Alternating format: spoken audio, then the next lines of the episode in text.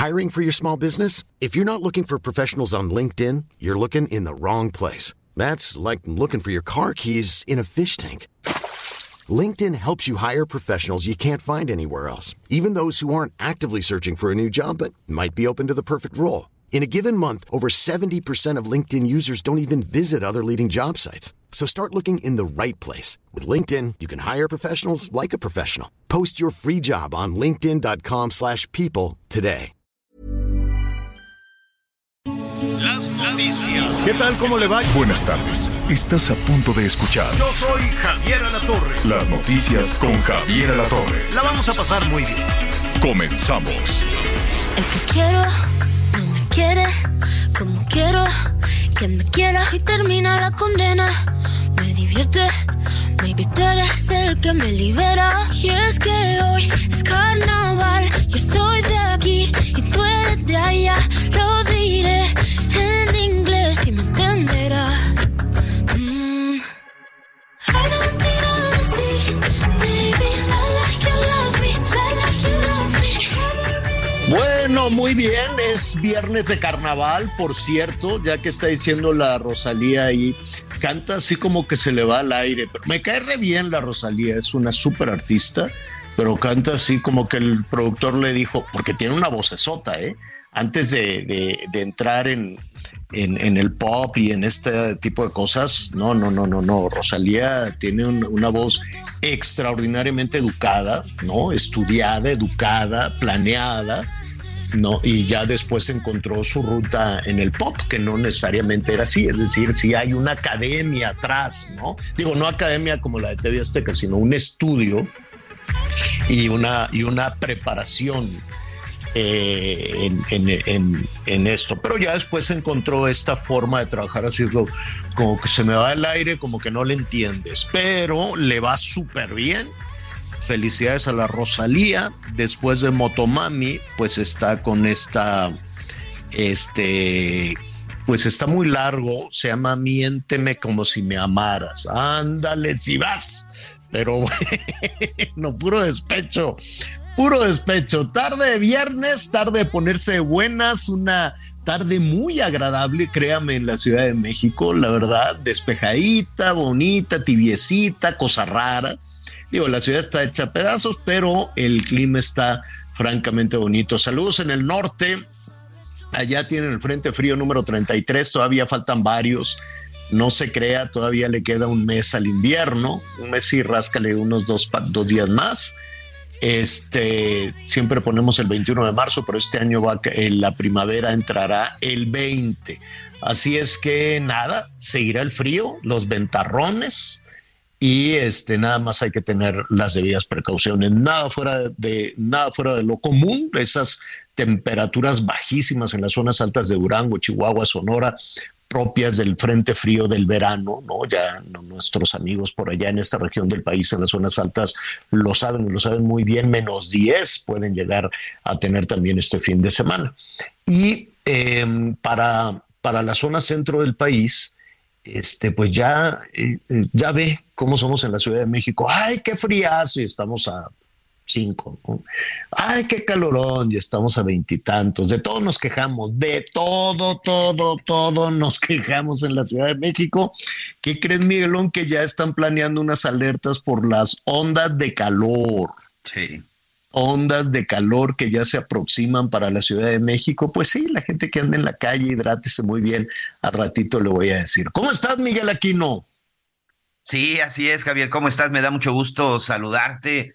Muy buenos días, buenas tardes en algunas partes del país, como es el caso del sureste. Déjame decirte que, pues yo creo que prácticamente sucede en todos los estados. ¿eh? Acá en Quintana Roo Mm. también de pronto eh, la gente se empieza a quejar un poquito. Imagínate, por el frío, cuando de pronto estamos a 22, 24 grados centígrados, este, acá incluso le dicen, ya llegó la heladez. Entonces, también acá de pronto, como dices, nada, nada nos gusta, nada nos parece. Pero bueno, pues es parte de esto. Y sí, este fenómeno de la niña va a estar eh, este año, de acuerdo con el Servicio Meteorológico Nacional, un poco severo, sobre todo ahora en la entrada de, de, de la primavera en el mes de abril. Por lo menos eh, marzo, abril y mayo se esperan ondas de calor, pero también puede venir acompañado de fuertes lluvias hasta inundaciones, principalmente en algunos, eh, en algunos estados del Pacífico, como Jalisco, mm. Michoacán, Guerrero. Hay que estar muy atentos, hay que estar muy atentos en estos lugares, porque a veces también, bueno, si solo es la onda de calor, Javier, llega y comienza la sequía. Sí, eh, vamos a tener sequía, ¿eh? Y te aseguro que vamos a empezar otra vez con los problemas de que si sí que el gobierno, que el gobierno federal no apoya a los de la oposición, que porque son de Nuevo León, que porque son de Jalisco, y pues como no son de Morena, pues no les vamos a ayudar. Y ya ves, todas esas cosas que están en el ambiente, pero que son realidad, ¿eh? Pero que son verdad. La, la verdad es que los rencores políticos, uff no, no, se cobran, se cobran, se cobran. Saludos a Monterrey, saludos a la zona metropolitana de Guadalajara. Em, ya estaremos ahí con ustedes también preparando todos estos temas de la sequía. Bueno, y échele hay un ojito. Estuve muy, muy, eh, bajé ahí muy, muy temprano a revisar el, el, huertito este fin de semana. Si lo voy a meter al huertito, yo sé que no ha llegado la lluvia llegará, pues todavía vamos a batallar hasta por allá en, mayo, más o menos nos van a llegar algo, un poquito de lluvia, entonces pues hay que quitar ahí un, un poquito aquello que, que sobra también de, del huertito, pero estoy tan contento con mis, tengo poquitos, tampoco es que tengo muchos frutales, poquitos, pero están floreando tan bonito. Allí en Javier-Bajo a la Torre, que es el Instagram, échale un ojito, mire qué bonito amanecieron los ciruelos, yo estoy muy, muy este, contento ahí con, con eso. Los aguacates van lentos, pero ya llegarán. Oiga, bueno, rápidamente, antes de entrar en el tema de, de, las noticias, dime algo, Miguelón. Seguro a ti tu mamá de niño te dio hígado encebollado. No sé si te gusta, si no te gusta. Sí, fíjate que sí. Fíjate que hasta el día de hoy sigo con el hígado encebollado con mayonesa. Lo que sí nada más, sí, con mayonesa. ¿Con mayonesa? Con mayonesa, mi hígado, mi hígado ah. encebollado. No se ría, señora La Torre, así no lo Con mermelada. Lo que sí sabes que no toleraba era el aceite de hígado, porque también decían que ah, era muy bueno. De hígado el aceite de hígado de bacalao. Había en la mesa un botellón de emulsión Scott. Sí, sí. Que sabía como la fregada. Entonces era una cosa blanca que te daban unas cucharadas. Ya a la distancia uno piensa, gordito siempre he sido, entonces como para qué me daban las cucharadas, pero, me, me, daban las cucharadas. Era, tenían la, en la botella, tenían la etiqueta, un como pescador con un bacalao grandote y sabía que daba miedo el aceite de hígado de bacalao, ya sabes. Y entonces te lo daban. Y luego le metieron sabor, ¿no? Como a cereza, cosas así. Era una, cosa horrorosa. Yo no sé si a los niños les siguen dando. Yo supongo que sí. O, bueno, ahora ya las criaturas están tan abandonadas. que no sé que confesar algo. Nosotros a nuestras hijas al principio, como así nos educaron, mi esposa sí les metía sus cucharadas de, de, de hígado. De, cuando, estaban chiquitas, hasta que siempre le dije, oye, no tenemos por qué repetir la misma tortura con nuestras pobres hijas. No, bueno. Y este, y mira, pues es que el hígado, ahorita le voy a decir a colación de qué viene. Si quiere usted hacer higaditos, pues está, pues está muy bien, ¿no? Eh, higaditos de pollo, higaditos de res, pues no sé. Se come en México y, sobre todo la gente cuando dicen, ah, este niño está, está anémico o alguna persona así que, que, pues que le dicen, no, mira, nada más está amarillo, no, anémico, no sé qué, porque tiene mucho hierro. Tiene muchos, muchas propiedades y no, no, no a todo mundo le gusta. Bueno, el hecho es que hicieron una lista que anoche estaba revisando, Miguel, un atlas del sabor, se llama Taste Atlas. Entonces, estos señores se pusieron a revisar los peores platillos del mundo. Creo que ganó uno de Finlandia, que en alguna ocasión lo vi en, una, en, un, en un tema documental. Ellos tienen unos, un tiburón, una, una, especie de tiburón. Entonces, como aquí, así como en el norte la carne seca, ellos este, hacen, pues el tiburón así lo filetean y lo ponen a, secar y luego lo, pone, lo añejan. y lo dejan allí y dicen que es una cosa horrorosa.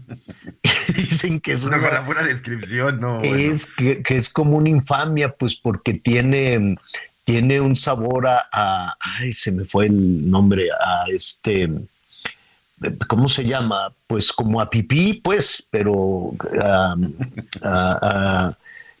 no, no es potasio, es este Dios santo. Bueno, que es incomible, pero pues se lo comen en aquellos lugares este, tan, tan, tan fríos. Es que me quedé, me quedé pensando en, eh, en, el contenido. Bueno, pero ya en un, en un ratito más le voy a decir. Bueno, pues en esa lista aparecen varios platillos mexicanos y resulta que el hígado encebollado aparece pues en, en, los, en esa lista de los 50 peores platos del mundo, pues no sé, cada quien, cada quien su gusto, ¿no? Pero pues, pues no, no, nada que ver. Fíjate que en alguna ocasión yo platicando con un este con un, con un médico, hablábamos sobre este tema que tenía que ver con, la, con las comidas de antes y sobre todo lo que la gente consideraba nutritiva. Y yo no sé si, si le pusieron este calificativo de la peor comida por el aspecto, por el sabor o porque es el hígado, porque el, este doctor me decía, es que siempre se ha tenido la creencia de que el hígado es lo más saludable, pero no, no nos equivoquemos.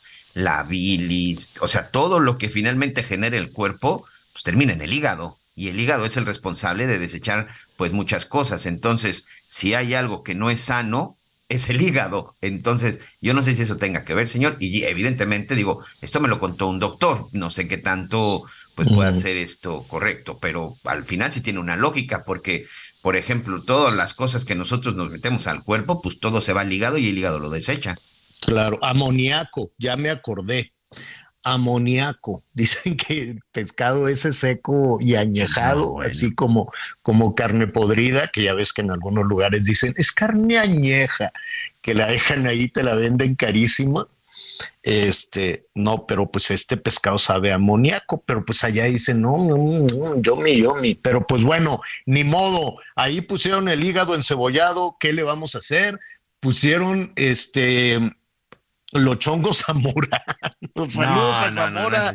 Saludos a Zamora, Michoacán. Ya aparece con dolo, ¿verdad? A ver si no salen en la mañanera. Se van a enojar y van a demandar ahí a los que hicieron la, lista, pero aparecen también los chongos zamoranos, el hígado y otro más y otro más que no, que no me acuerdo de, de los platillos mexicanos. Pero ayer, ah, no, hoy qué día es hoy, hoy es viernes. Viernes ya sé. el lunes, el lunes apareció una lista de los mejores quesos del mundo, del mundo, del mundo, del mundo mundial.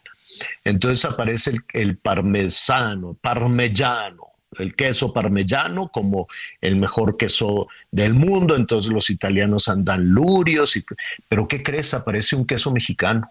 Y yo creí, dije, uy, van a estar allá en Chihuahua, en Ciudad Cuauhtémoc, felices porque qué queso hacen ahí los menonitas. Saludos a los menonitas, hace mucho que no vamos por allá a comprar queso, pero hay que ir. ¿Qué queso mexicano crees que quedó en el top five de los mejores quesos del mundo, mi olor? Pues seguramente el quesillo, que muchos conocen como queso Oaxaca. El queso Oaxaca, exactamente. Correcto. El queso Oaxaca quedó entre los mejores quesos del mundo. Y mira que es México. único. Sí, sí, sí. Yo nunca lo, yo no lo he visto en ninguna otra parte del mundo, no, Javier. No, no, no. Pero el queso Oaxaca hay que comprarlo en un mercado, en una cremería, o en algo así, porque si lo compras en el súper es un plástico infame, porque te, te, ponen ahí queso tipo Oaxaca. Entonces, pues nada más tiene manteca, tiene grasa vegetal y, te sabe a plástico, malísimo. Entonces, voy a comprar, si lo puedo ir a comprar al mercado Juárez ahí en, en Oaxaca, pues mucho mejor y de paso me trae una bolita de queso Oaxaca, me trae chocolate eh, y este chapulines. Mándeme. Y en Morelos y Chiapas también hacen muy buen queso, quesillo, queso Oaxaca. Por cierto, a nuestros amigos en Oaxaca no les gusta que le digan que es queso Oaxaca, porque dicen, ¿por qué queso Oaxaca? Es porque es enredado como los oaxaqueños, es lo que dicen. Un abrazo. más enredados que los oaxaqueños son en la Ciudad de México y no tiene queso. Y, la verdad es que es espectacular. Yo lo he visto cómo lo han hecho tanto en Oaxaca como en la zona de Morelos, porque en Morelos también lo hacen mucho. Y es espectacular, Javier, porque literal es, además es, es, una, es, es una cuestión artesanal, porque lo tienen que calentar tanto para mm. poderlo estirar y empezar ahí a enredarlo. Es, mm. es sorprendente. ¿eh? Te doy una, la oportunidad te doy una receta. te doy una receta para este fin de semana, Miguel. Sí, a ver, no sé qué que puedas conseguir allá, que no hay nada, ¿no? pero pues, pero pues bueno, que te hagan unas tortillas a, mano, este, de, de, maíz, este, pues no sé con qué lo puedes hacer, pues habrá este minza o algo, pues, pero bueno, que a ver si te pueden hacer tus tortillas a mano. Si de casualidad consigues asiento, pues le das una embarradita de asiento, que es lo, el asiento es lo que queda al fondo de la, de la cazuela cuando hacen el chicharrón. Entonces, pues sí es un golpecito de colesterol, pero pues una, una embarradita nada más ahí a la tortilla, ¿no? De los asientos. Luego le ponen las hebras del, del queso Oaxaca y te haces la quesadilla. Previamente preparas una salsa con tomate rojo, tomate verde, ¿no? Le puedes dar una asadita, unos chilitos también, la molcajeteas y ya que molcajeteaste la salsa, mira, ya se me antojó tan, y todavía falta rato para comer.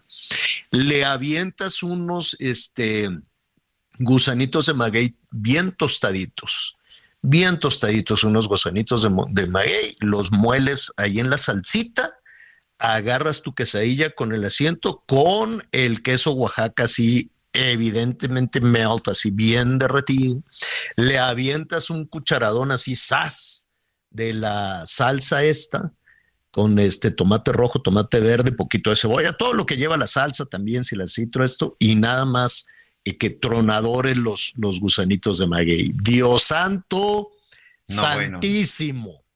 No sabes qué quesadilla. Es más, me voy a organizar a ver cómo, no, pero pues dónde encontraré. Aquí sí hay algunos negocios de, comida oaxaqueña donde está la casa de Lula y están otros más.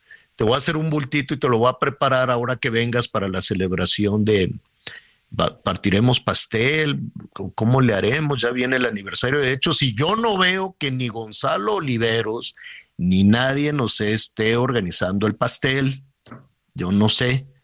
Yo no sé qué, qué, va a suceder, pero pues bueno, tú te vienes para acá y nos vamos a comer Oaxaca. Yo ya estoy tomando mi vuelo terminando el programa del martes, yo ya estoy allá, no se preocupen, al fin estoy a dos horas eh, de distancia, así que no hay problema.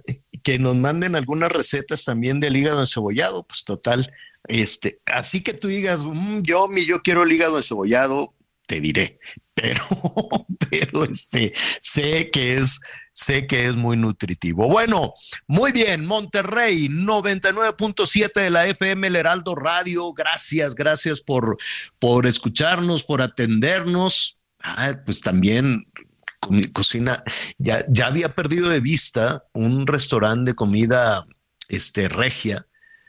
Eh, que no sabes qué rico es también, pero ya, ya lo encontré porque había cerrado, no sé si con esto de la pandemia y esto ya abrieron de nueva cuenta el regio. Entonces, este, también un, atropellado y estas cosas, ah, qué rico. Frijoles con veneno. No, pura engordadera este fin de semana. Bueno, saludos allá en Monterrey que se come delicioso, la verdad. ¿Y qué quiere que le diga de Guadalajara? También la oferta gastronómica hay de todo, Miguel, desde la carne con, ¿cómo le llaman estos trocitos? Carne en su jugo, que son trocitos de carne con frijol, Sí, sí, sí. Que, que es buenísima. Las birrias y todos esos, hasta, bueno, la comida más, este, fifi, como diría, ya sabes quién, tienen un montón de restaurantes con mucha torta ahogada, Javier. Te, sí, cierto.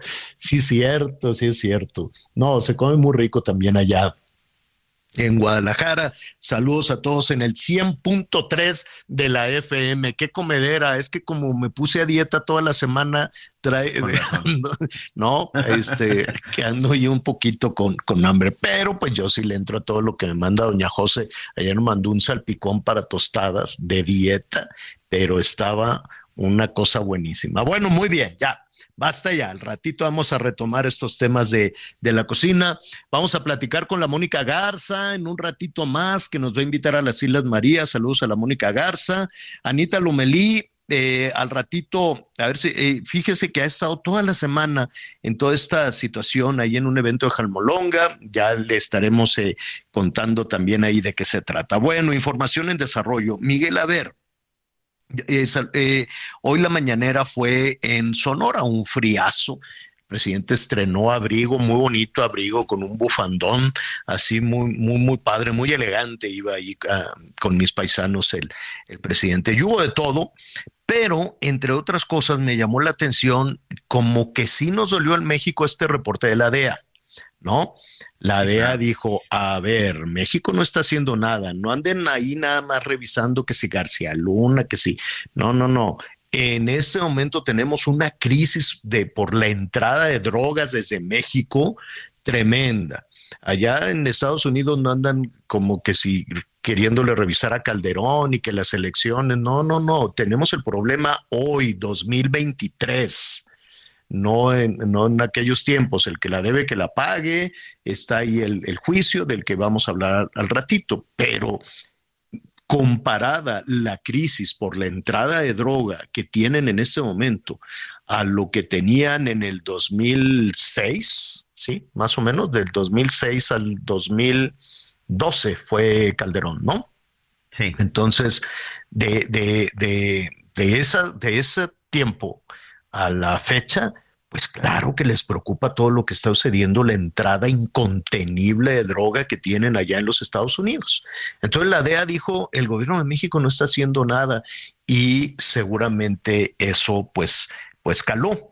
Entonces hoy me llamó eh, mucho la atención eh, la, la, respuesta que, que da el, eh, el presidente el presidente López Obrador y lo dijo, ¿no? La distribución de droga allá en, en los Estados Unidos, pues también habrá que revisar toda la cadena de, de, ¿cómo se dice?, de corrupción. y de impunidad. Y tiene razón el presidente, porque pues, a ver, llega la droga a la frontera y después, ¿qué pasa, no? Sí, y aquí, y aquí, bueno, yo no me he cansado de decirlo en todos los espacios, cuando me invitan, incluso, incluso en los Estados Unidos, hasta ahí he hecho muchos cuestionamientos cuando vamos a hacer los reportajes. Sí, completamente de acuerdo. Y lo he dicho una y otra vez, y por supuesto que no vamos a defender a ningún narcotraficante mexicano, colombiano, no, para nada. Sí, ellos la producen, ellos finalmente la empacan, la fabrican, lo que quieran. Pero ¿quién le abre la puerta a esta droga en los Estados Unidos? Los estadounidenses, las autoridades, porque son los que vigilan la frontera, la frontera más vigilada del mundo. ¿Cómo la pasan? Perdón, la droga no solamente se pasa dentro de los cuerpos, esa es la mínima, la mínima cantidad, Javier. Y hablo, por ejemplo, de estas personas que son conocidas como mulas. Los grandes cargamentos, ¿por dónde pasan? Pasan por sus tierras, pasan por sus costas, pasan por sus aires, llegan a sus aeropuertos, llegan a sus puertos, llegan a sus fronteras. ¿Quién permite la entrada de esa droga? Los norteamericanos. ¿Quién permite que la droga se distribuya en las calles en Nueva York, en la zona de Miami, en la zona de Los Ángeles, en Chicago, que es en donde principalmente los norteamericanos, allá no está la Policía Federal, allá no está la Guardia Nacional, allá no está el Ejército Mexicano. O sea, los dos tienen una responsabilidad compartida, pero pues es muy fácil echarle la culpa a otros, ¿no? Pues mira, sí, eh, eh, ahí está el tema. Tienes toda la razón. Tienes toda la razón, hay muchas aristas que o se dicen en, en, voz baja o no, se, o no se quieren considerar. Lo que sí es que tenemos una respuesta fuerte, una respuesta fuerte del gobierno eh, mexicano. Dijo que este, a propósito de lo de García Luna, que fue básicamente un pretexto, ¿no? Para, para responder a la DEA. Aquí la, digamos que la diferencia, rápidamente antes de la pausa, es que la DEA es la que se quejó y acusó al gobierno mexicano. Pero aquí es el gobierno federal, es el gobierno mexicano el que acusa al gobierno de los Estados Unidos de corrupción. No puede ser que no se enteren, dijo el presidente. Vamos a retomar esto después de la pausa.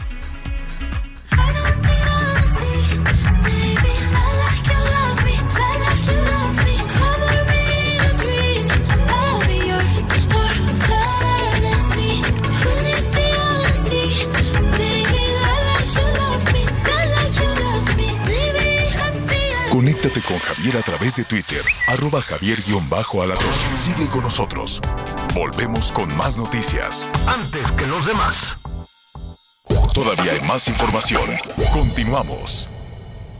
Consiéntete con la maestría y calidad milimétrica de nuestros sistemas de descanso. Te mereces un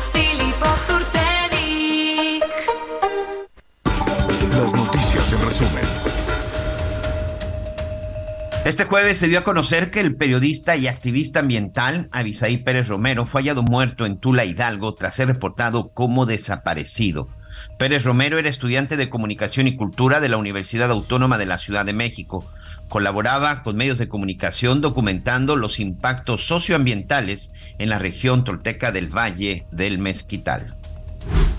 La Fiscalía General de Veracruz informó que tras la balacera registrada en la localidad de Paso del Toro, hay tres personas detenidas. En los hechos, un oficial murió y otro resultó herido.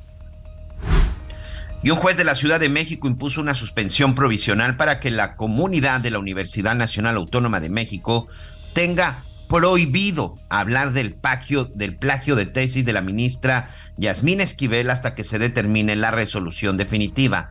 Además, la máxima casa de estudios tampoco podrá difundir comunicados o realizar conferencias para divulgar información de este asunto. Y hoy el dólar se compra en 17 pesos con 95 centavos y se vende en 19 pesos con 0 centavos.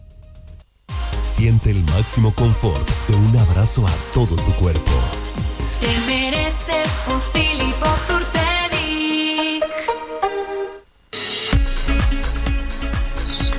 qué descaro este asunto de la ministra.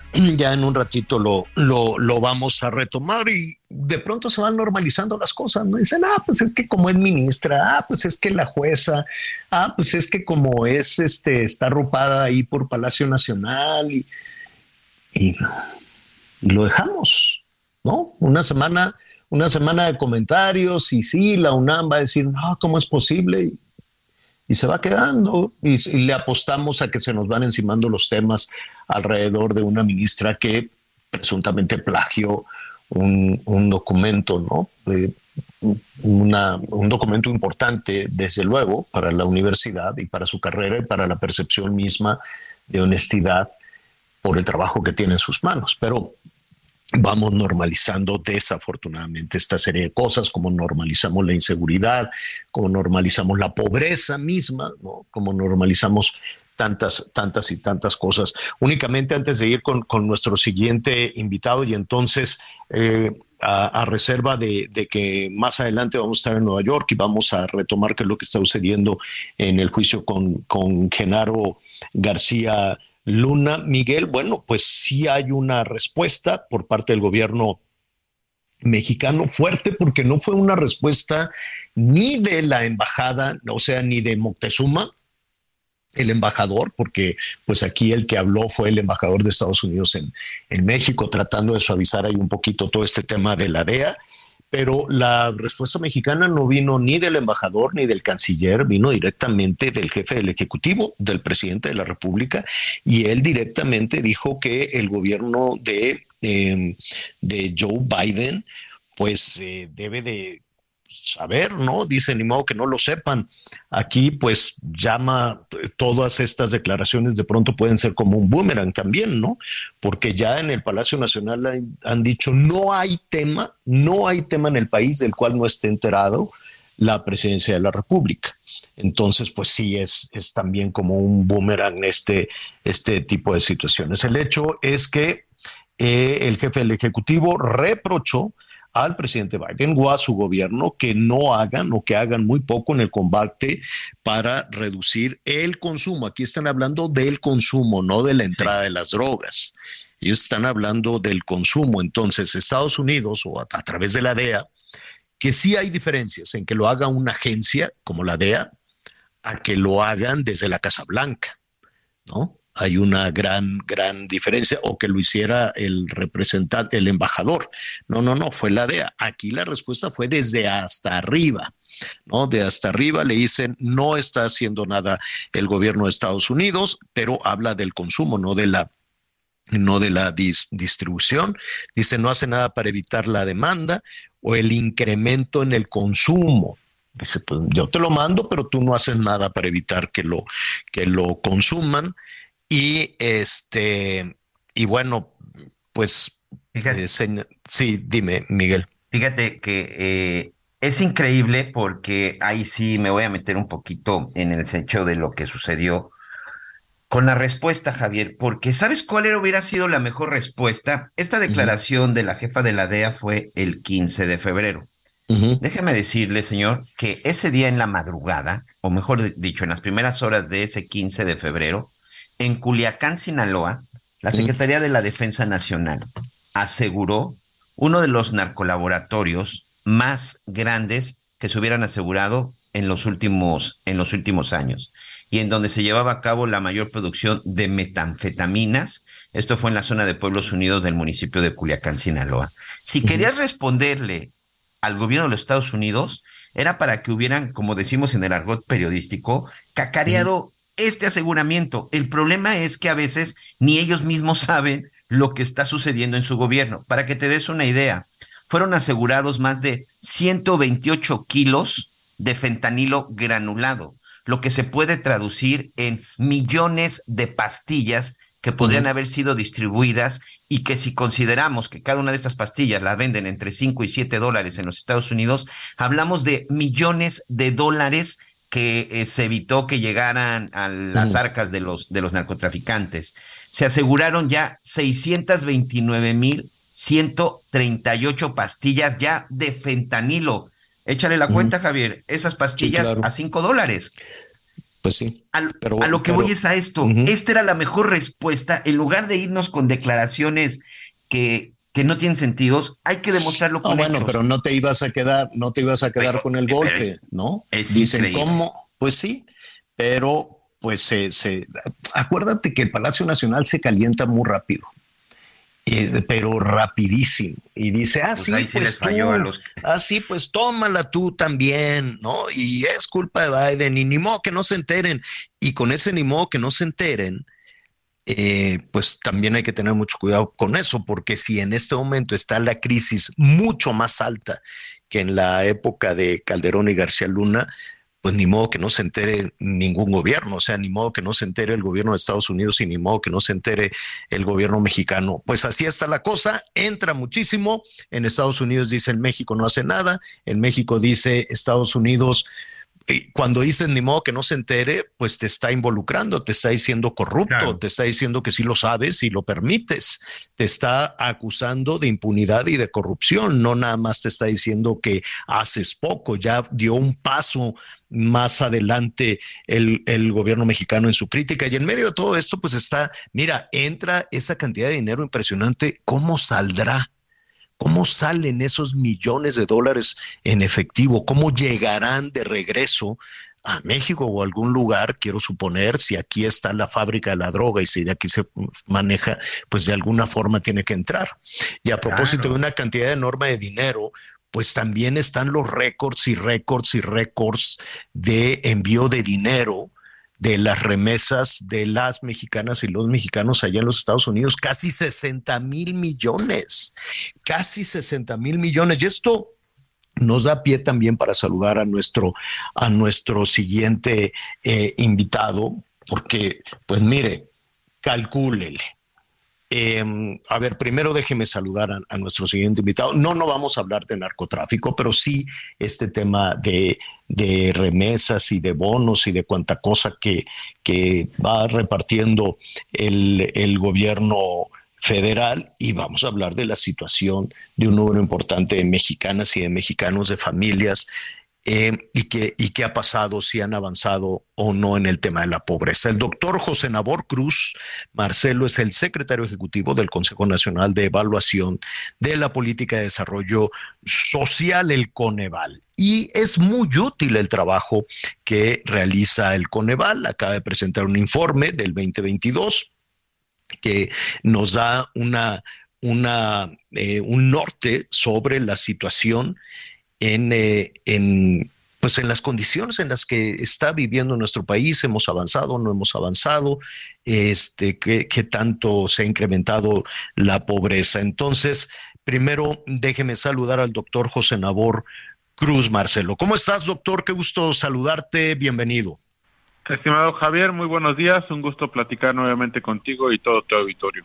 Oye, antes de, revisar un poquito de los puntos en esta evaluación de Coneval, eh, un récord de dinero, casi 60 mil millones de dólares, que se hace un cálculo que puedan ir más o menos a 10 millones eh, de, de familias, 60 mil millones de dólares, que de alguna manera pues es la principal entrada de dinero para nuestro país y que se debe de integrar a la economía poco hemos investigado de cómo se conforman esos 60 mil millones. Lo único que, se celebra y que se celebra incluso desde Palacio Nacional como una, como si fuera una política pública, otro récord y otro récord, pero ¿y de dónde sale tanto dinero? ¿No? Siempre puede haber sospechas sobre, sobre una, una parte de eso, ¿no?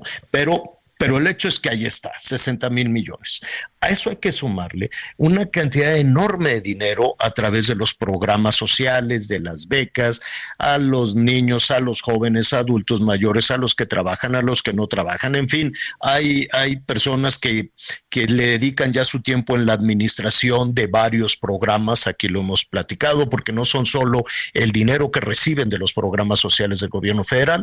Hemos aquí platicado con personas que reciben, por ejemplo, el dinero del municipio, el dinero del gobierno del estado y el dinero del gobierno federal.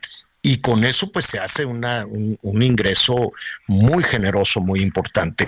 Con todo y esa, una suerte de subsidio a la pobreza, el que llega del extranjero y el que da el gobierno federal, eh, ¿no estaríamos ya ah, hablando de dejar atrás la pobreza? Bueno, efectivamente, y, como parte del informe de evaluación de la política de desarrollo social que presentamos eh, el día miércoles aquí en Coneval, eh, hacemos justo un diagnóstico en cuanto a la evolución de los ingresos y de la pobreza en nuestro país. Eh, de entrada, lo que te puedo comentar, Javier, es la, el peso que tienen las distintas fuentes de ingreso en los hogares promedios de nuestro país. Obviamente, voy a hablar de cifras agregadas, promedio nacional, habrá estados o inclusive municipios donde podemos significar una eh, diferente caracterización, pero en promedio un hogar en nuestro país entre del 100% de sus ingresos promedios mensuales hacia el 70% son provenientes de ingresos laborales, ya sea de uno o dos perceptores de ingreso dentro del hogar, es decir, que haya uno o dos miembros de la familia que estén trabajando al momento que se aplica esta encuesta. Del restante 30% y se integra eh, alrededor de una tercera parte eh, los programas sociales, como bien lo mencionabas, efectivamente, de hecho la encuesta nacional de ingreso gasto de los hogares así plantea la pregunta si el encuestado recibe alguna transferencia monetaria de los tres niveles de gobierno, ya sea del federal, estatal municipal, y el otro porcentaje restante incluye lo que comentabas también al inicio, las remesas, o inclusive algún otro tipo de apoyo monetario, ya sea de estados y municipios. Entonces, aquí el, punto, y que es un poco también la información que dimos a conocer sobre la evolución de pobreza laboral, es eh, en este estudio 2022 lo que eh, eh, hacemos enfáticamente es un análisis ya del cómo, tanto de los dos años que ahora mismo tenemos datos de pobreza multidimensional 2018 y 2020, así como la evolución de la pobreza laboral.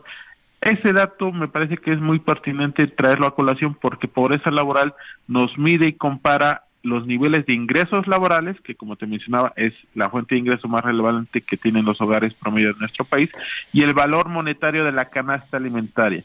Y lo que damos cuenta en este informe es cómo revisamos cómo se colapsó en 2020 el mercado laboral en nuestro país y eso provocó un incremento muy fuerte de pobreza laboral, de pasar de un 36.6% de pobreza laboral promedio nacional para el primer trimestre de 2020 a un 46% en el tercer trimestre de ese mismo año. Afortunadamente este indicador se publica de manera trimestral, entonces nos ha dado un buen seguimiento hasta el tercer trimestre de 2022, que es la información que está contenida en este informe. Y bueno, lo que tenemos al tercer trimestre de 2022 se ubica en un 40.1% los niveles de pobreza laboral. Traíamos una tendencia de recuperación, de reducción de este indicador, Javier, pero en el tercer trimestre del año pasado sí se visualizó de manera muy clara el fenómeno inflacionario, no solamente esto que está presente a nivel internacional, sino también en el caso mexicano, y muy enfáticamente el incremento de la canasta alimentaria que tuvimos en los meses de julio, agosto y septiembre, con tasas de incremento anualizadas de más del 14%. Ya hacia octubre y noviembre se ha dado una reducción y, y ronda una tasa de crecimiento anualizada del 11%, pero sí es muy claro que el fenómeno inflacionario y el incremento que tuvimos de algunos alimentos en el segundo semestre de este 2022, pues sí un factor que frenó esta reducción de pobreza laboral y que todavía no estamos ubicando por arriba de lo que teníamos previo al inicio de la pandemia. Este, estos datos están ahondados eh, de manera mucho más amplia en el informe, junto también con la caracterización de pobreza multidimensional, que ahí también, eh, si me lo permites, en el documento explicamos ahora una desagregación por grupos poblacionales. El interés del Coneval en este documento fue hacer un análisis tanto de, de, pobreza multidimensional por grupos poblacionales y revisar la oferta gubernamental de programas sociales que puedan incidir ya sea en los diferentes grupos etarios. En ese sentido, algunos datos también muy puntuales. Para 2020, el 52% de niñas, niñas y adolescentes están ubicados en situación de pobreza multidimensional, de acuerdo a la metodología de Coneval.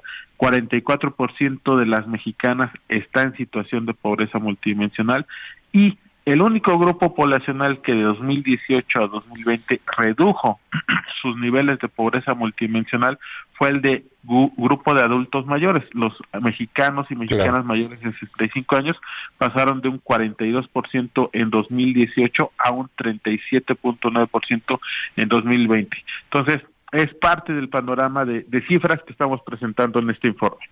Buena noticia para los adultos mayores que tiene que ver eh, definitivamente, quiero suponer, ya estaremos pendientes del análisis que, que, tú hagas o que Coneval haga, probablemente tenga que ver con este reforzamiento de, del dinero que se le da a los adultos mayores, ¿no?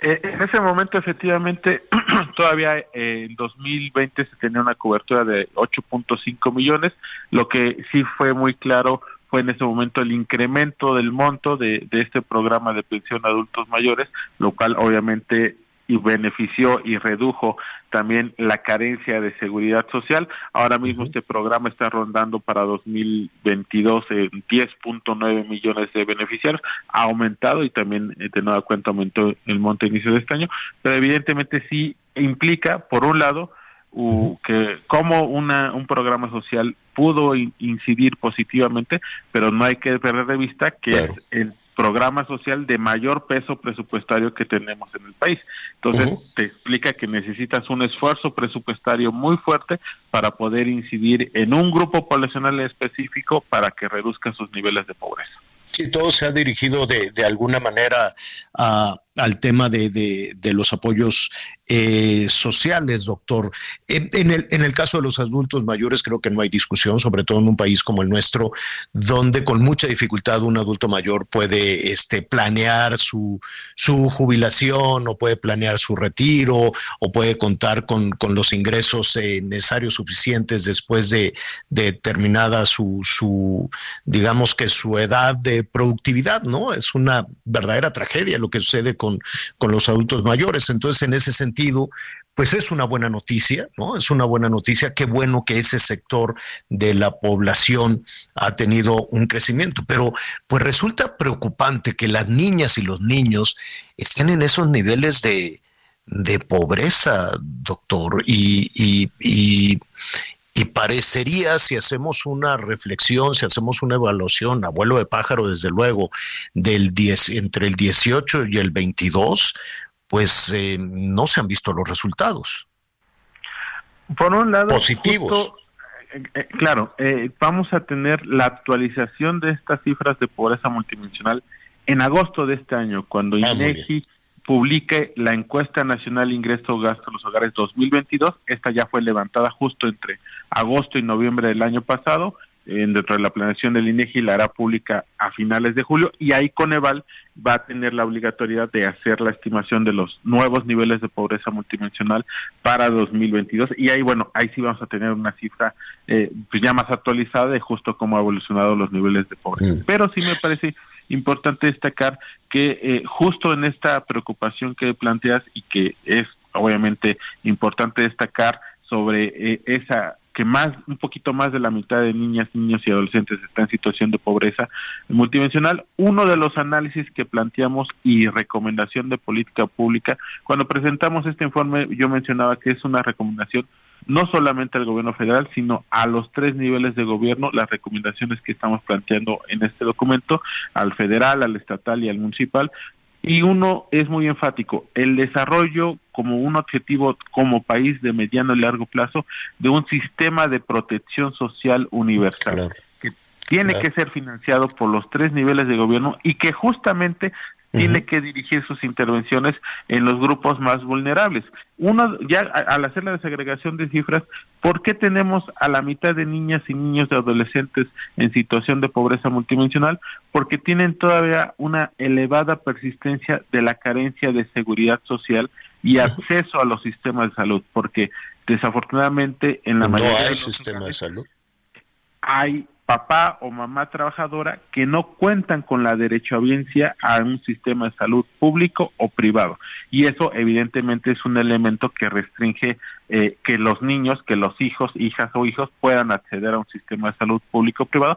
Y también está el tema eh, de la carencia alimentaria si bien por en contraparte tenemos bajos niveles de rezago educativo porque tenemos una amplia matrícula a nivel preescolar hasta nivel media superior, me parece que en la explicación de por qué la mitad de nuestra niñez está en situación de pobreza pasa por esa eh, falta de un robusto esquema de protección social. Y ahí Javier claramente el tema el gran obstáculo es los altos niveles de empleo informal que tenemos en nuestro país algo que ha sido lamentablemente algo que se ha gestado en las últimas tres décadas, eh, pero sigue siendo muy persistente el volumen de empleo informal y sabemos muy bien que este tipo de empleos son precarios, no tienen un sistema mínimo de prestaciones sociales y eso es justamente la, la, preocupación y la recomendación de política pública, una de las recomendaciones que estamos planteando desde Coneval, que en el mediano y largo plazo, como país, como Estado mexicano, se pueda plantear un sistema de protección social muy robusto. Qué bueno que están además, además del diagnóstico, haciendo esas, esas eh, recomendaciones útiles, absolutamente útiles cuando vemos una clase política que no da pie con bola, que no, que no tiene de pronto los elementos para tomar las decisiones por muy buena voluntad que, que, que, que, tengan, pero pues si no tienen las herramientas, ahí están, el Coneval lo, lo, está poniendo sobre la mesa, falta que lo quieran escuchar, falta que lo quieran ver y que quieran atender también esas recomendaciones. Me quedo pensando en el tema de la matrícula, sí, qué bueno que, que, que, hay matrícula, doctor, pero no sé si estés de acuerdo conmigo. Una cosa es la matrícula y otra cosa es cerrar los, ojos a dos años perdidos en la educación. Una cosa es la matrícula y otra cosa es que no se tiene una brújula clara en la calidad de la educación. Y ahorita están con toda una discusión ideológica de que si vámonos a, otro sistema de, de, formación educativa, hay discusiones ideológicas tremendas, hay tiempo perdido brutal, no hay una evaluación, nadie quiere hacer una evaluación y mucho menos reconocer que hay dos años perdidos en la formación de las niñas y los niños, no nada más de niñas y niños, también de, de, de, de jóvenes universitarios. La matrícula ahí está, son números fríos, pero si le rascamos tantito, es una tragedia.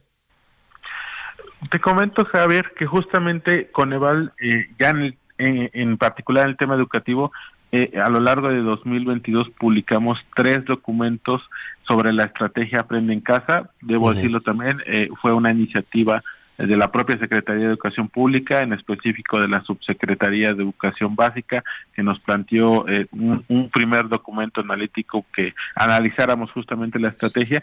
Y me parece que hay en las recomendaciones que de igual manera se las planteamos a, a la propia SED y que son, son públicas, eh, consideramos evidentemente, sí, hubo desarrollo de ciertas capacidades y materiales por parte de los profesores que ah, propiciaron un mejor aprovechamiento en algunas áreas escolares, pero claramente también recomendamos justo hacer una prueba de diagnóstico para ver la evolución en cuanto a estos dos años de educación virtual. Se nos viene el tiempo encima, hay muchísimo que aprender de este documento, doctor, te agradezco muchísimo y si no tienes inconveniente le daremos continuidad la próxima semana.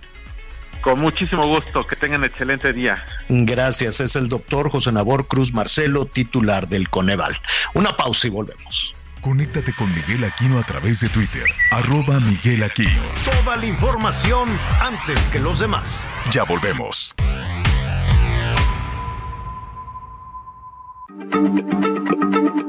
Heraldo Radio, la H se lee, se comparte, se ve y ahora también se escucha.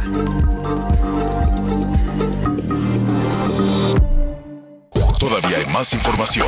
Continuamos. Hey, it's Ryan Reynolds and I'm here with Keith, co-star of my upcoming film If, only in theaters May 17th. Do you want to tell people the big news?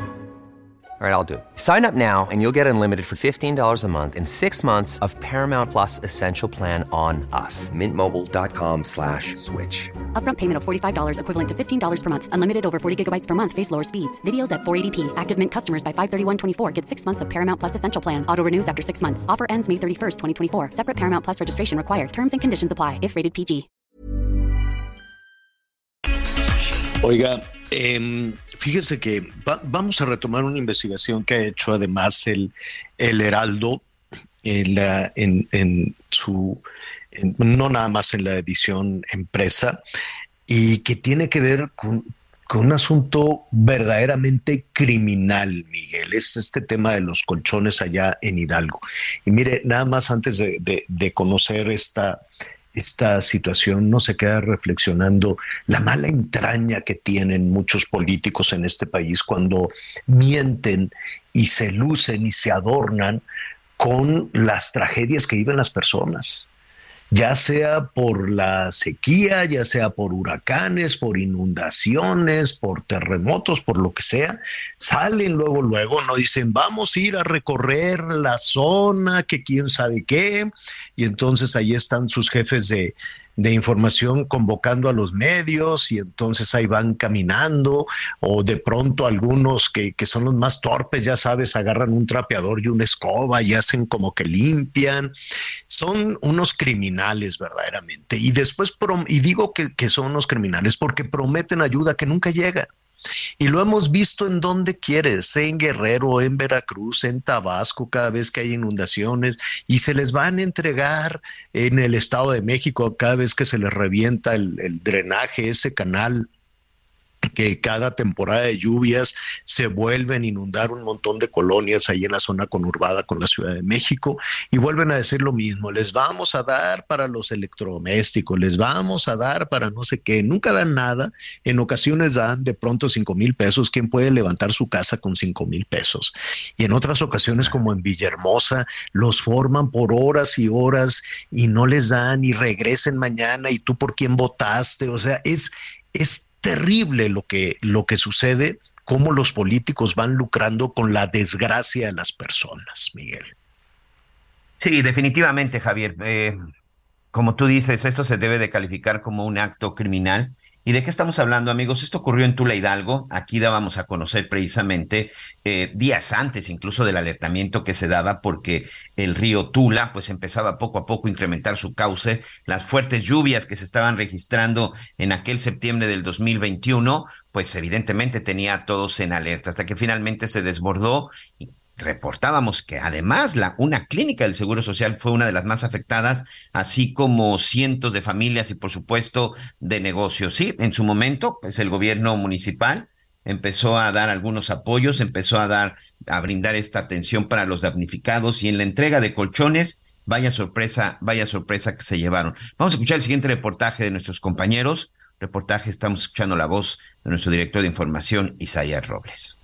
Debido a que una presa en el estado de Hidalgo acaba de reventar, se tiene estimado que el río crezca tres veces mayor su cauce, por lo cual se le recomienda a todos los habitantes cercanos de esta comunidad que desalojen el área a un lugar eh, con más seguridad.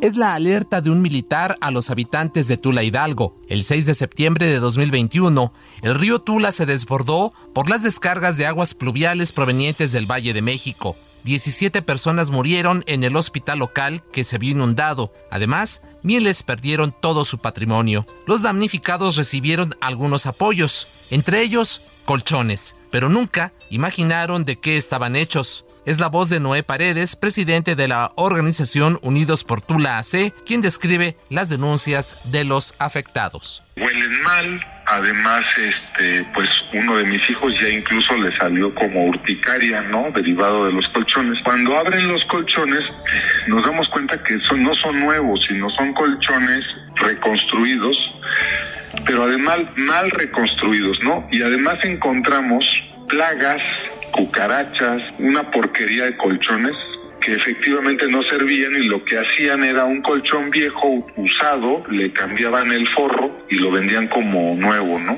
En ese momento así se lo dieron a los damnificados. La alcaldía encabezada por Manuel Hernández Vadillo entregó 763 colchones por los que se pagaron más de 979 mil pesos. Un informe técnico revela que cada colchón no valía ni 50 pesos. El gobierno municipal pagó entre 850 y 1.500 por cada uno. Los afectados presentaron una denuncia ante la Auditoría Superior del Estado por la presunta comisión de varios delitos, como relata Noé Paredes. Sí, desviación y mal uso de los recursos públicos, tal vez un delito fiscal y un delito administrativo para los funcionarios públicos. El director de adquisiciones, por, porque él claramente operó esta compra, el presidente municipal por omiso, por, por no tomar cartas en el asunto, y la contralora municipal por tratar de limpiar y de, y de eliminar los posibles delitos. Se espera que en los próximos días la auditoría y la Contraloría emitan su fallo sobre estas irregularidades y que con ello se haga justicia. Y lo que esperamos es que se haga justicia porque lo que pasó en Tula con la inundación de, de septiembre del 21 pues claramente es una negligencia absoluta del gobierno y los habitantes de Tula no recibieron una, indemnización por sus pérdidas, no recibieron un apoyo para sus casas, para sus negocios, no recibieron un apoyo para sus enfermos, para sus muertos. Isaías Robles, Heraldo Media Habrá algunos funcionarios de, gobierno de los municipios, no nada más allí en, en Tula, sino en varias partes del país, Miguel, que digan, este, y yo cómo enfrento esta tragedia. Ya sabemos que la parte más flaca de todo esto son los, eh, son los municipios, ¿no? Los gobiernos estatales son los que deciden de qué partido eres y quién te llevó al poder, te doy, no te doy el dinero, y luego si lo empujas de, a, hacia el gobierno federal, ¿quién va a repartir? Discursos siempre hay cuando vienen las tragedias. La duda es quién paga, ¿no? Todo mundo ofrece, todo mundo ofrece. El gobierno federal, el gobierno estatal, los gobiernos municipales a veces se quedan calladitos porque les ven la cara de aquí el, el gobierno federal vino a ofrecer y luego ya se van todos, se van con todos los medios, se van con todas las cámaras y me dejan aquí con la fila de personas. ¿Quién paga? ¿Para qué están eh, adornándose y diciendo yo, miren la calidad humana que tengo? Mentira, mentira, mentira. Cada temporada de lluvia, cada huracán, cada tragedia natural es exactamente lo mismo. Llegan los tres niveles de gobierno, se pasean los tres niveles de gobierno, abrazan a la gente y le dicen, sí, qué barbaridad, y no lo hacen. Y cuando lo hacen, pues son estas barbaridades. ¿En qué cabeza cabe quién, quién es el, criminal que entregó esos colchones? Primero por dignidad. Y segundo, Miguel, hay enfermedades graves. Claro. Te pica una garrapata y tienes la enfermedad de, la, de Lyme, que es terrible, entre otras muchas cosas. Qué coraje, chico. Mira, Javier, sí, esto es no tener, no quiero usar la, la mala palabra, pero de veras es no tener, uh -huh. y por una situación pareciera que están esperando que pase una tragedia como lo de Tula, que uh -huh. amigos de pronto se nos olvida, fue una tragedia. Recuerdo que en los hospitales, sí, se en reventó este el drenaje, Se reventó y además el drenaje en eran la Ciudad de aguas México. negras. La sí. gente estaba entre, y ya lo decíamos, de la porquería que llega principalmente de la ciudad y del Estado de México, termina en el río Tula. Que de encima de eso, a tus gobernados lucres de esa manera, porque además lo hicieron por dinero y no lo hicieron ni siquiera por una situación de, de indiferencia o de que, o un error, no, lo hicieron por dinero, lo hicieron por ladrones, porque no es posible que hayan pagado 900, 1500 pesos por un colchón que sabían que no los valía. Es decir, esta es una cadena, esta es una cadena, una cadena de corruptos y una cadena de delincuentes que esperemos que no quede impune, que qué gran trabajo se está haciendo en el Heraldo y por supuesto comprometidos a no seguir. Pero Javier, pareciera que están esperando. ¿Sabes de qué me acordé eh, en la Mm. mañana que estaba viendo este re- reportaje que lo platicaba con, con Imina, con Isaías? Me acordé de los costales de arena de Tabasco, de Claro. Granier. Claro. Pinches costales de arena, perdón, que, que Claro. después los cotizaron en mil pesos, o no me acuerdo cuánto costaba. Sí, son los no costales de arena más nada. caros del, del mundo.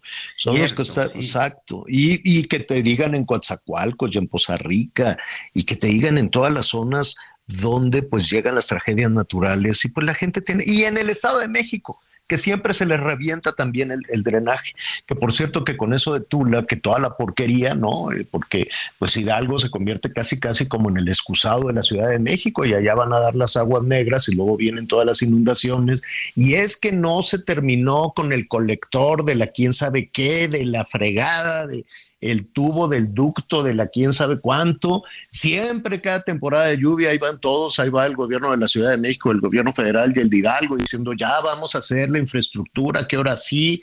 Y mentira, nunca, nunca lo cumplen, nunca lo, nunca lo hacen. Y en ese hospital fue una tragedia, porque cuando se inundaron, aventaron prácticamente a los enfermos de COVID a, a la azotea. amigo. A la azotea, correcto. Aquí hablamos con una joven viuda que tenía veintitantos años, se le murió el marido en los brazos.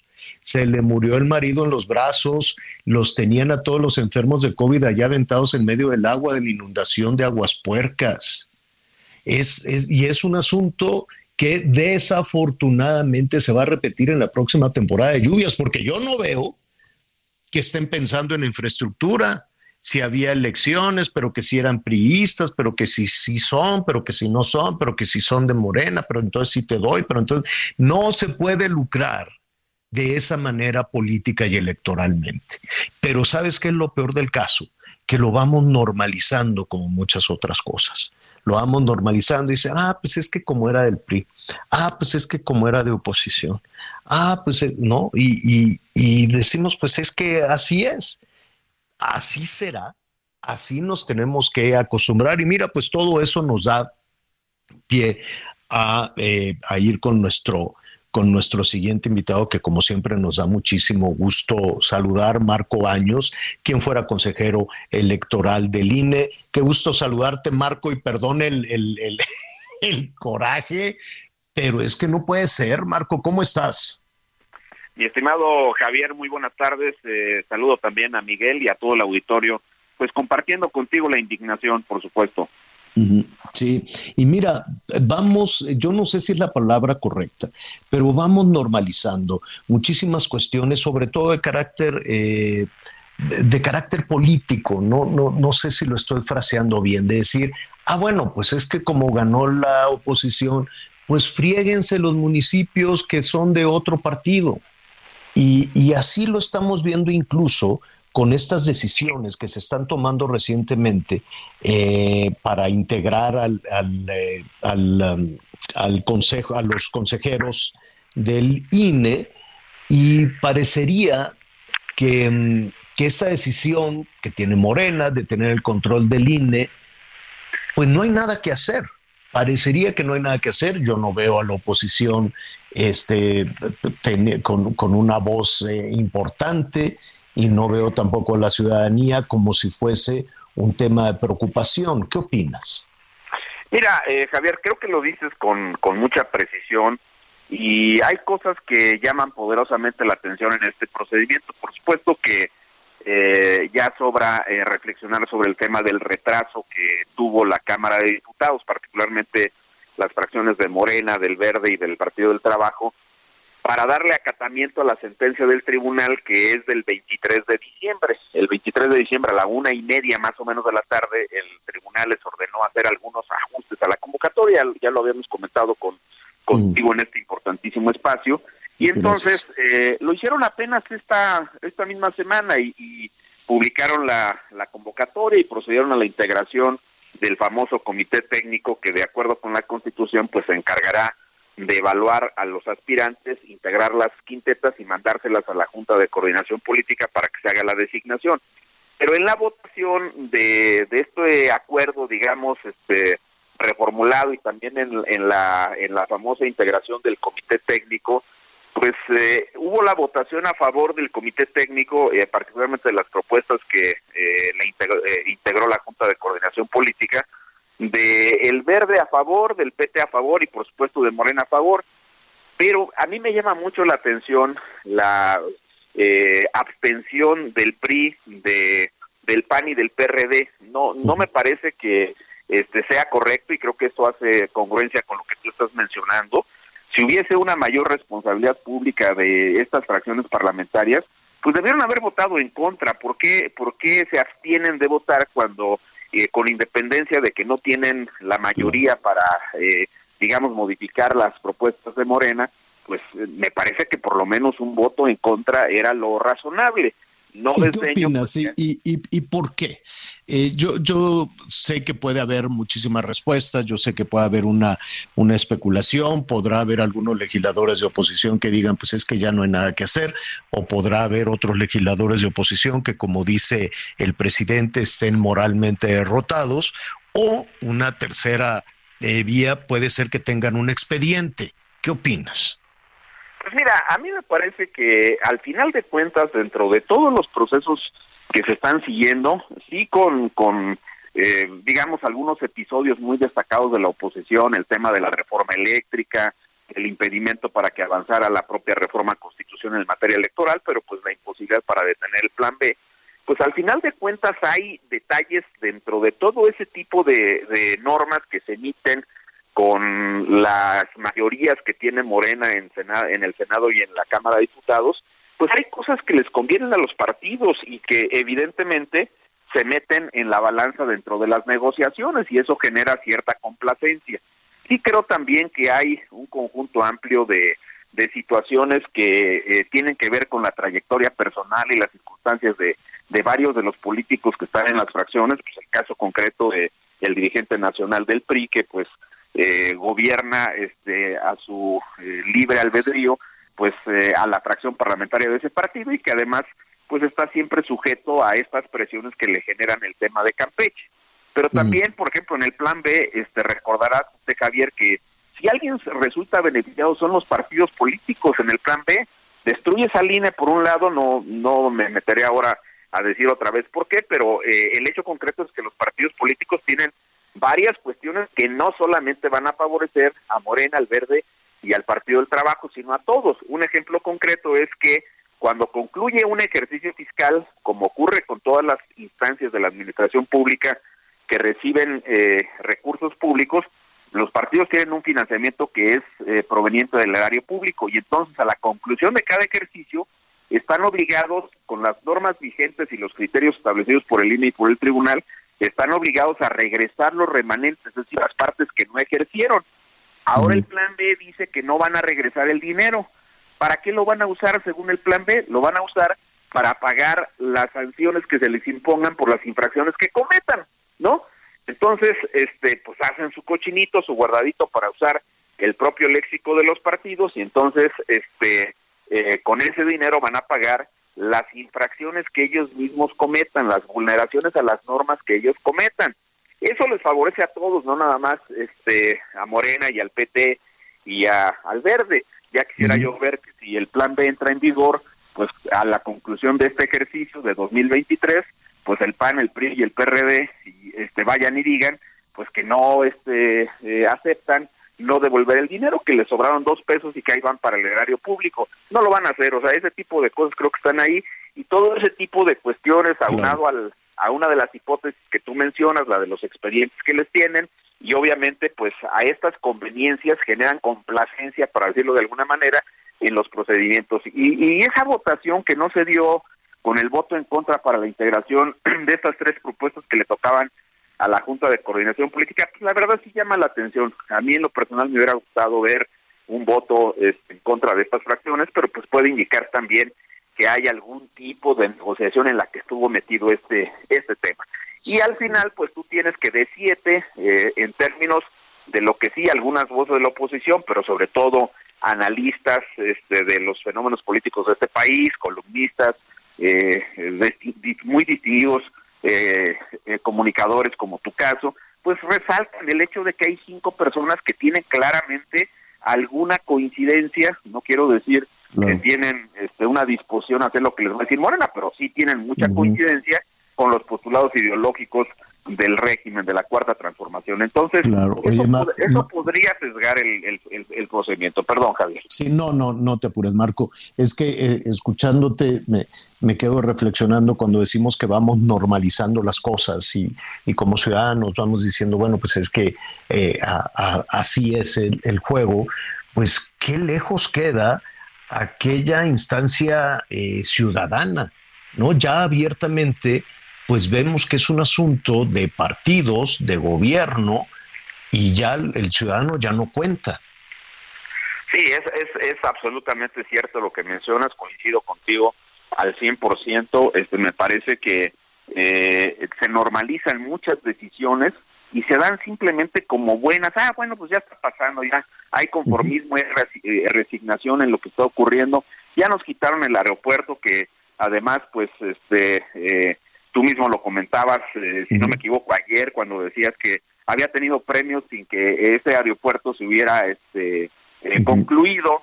Y así, o sea, un conjunto muy amplio de situaciones. Y ahora en la materia electoral, pues estamos viendo cómo se está destrozando este a un sistema que ha funcionado, que sí es caro porque lo hemos reconocido los que hemos estado ahí, los que están ahí, pero que había otras formas de eh, generar un esquema de economías importantes en lo que cuestan las elecciones en este país, pero no de la manera que se está eh, queriendo hacer. Pero sí, cuando, cuando escuchemos, cuando escuchemos, hombre, pues nos va a salir más barato en este, que organice la Secretaría de Gobernación, que ya sabe cómo, a estar gastando en un aparato que se nos puede ir mucho dinero.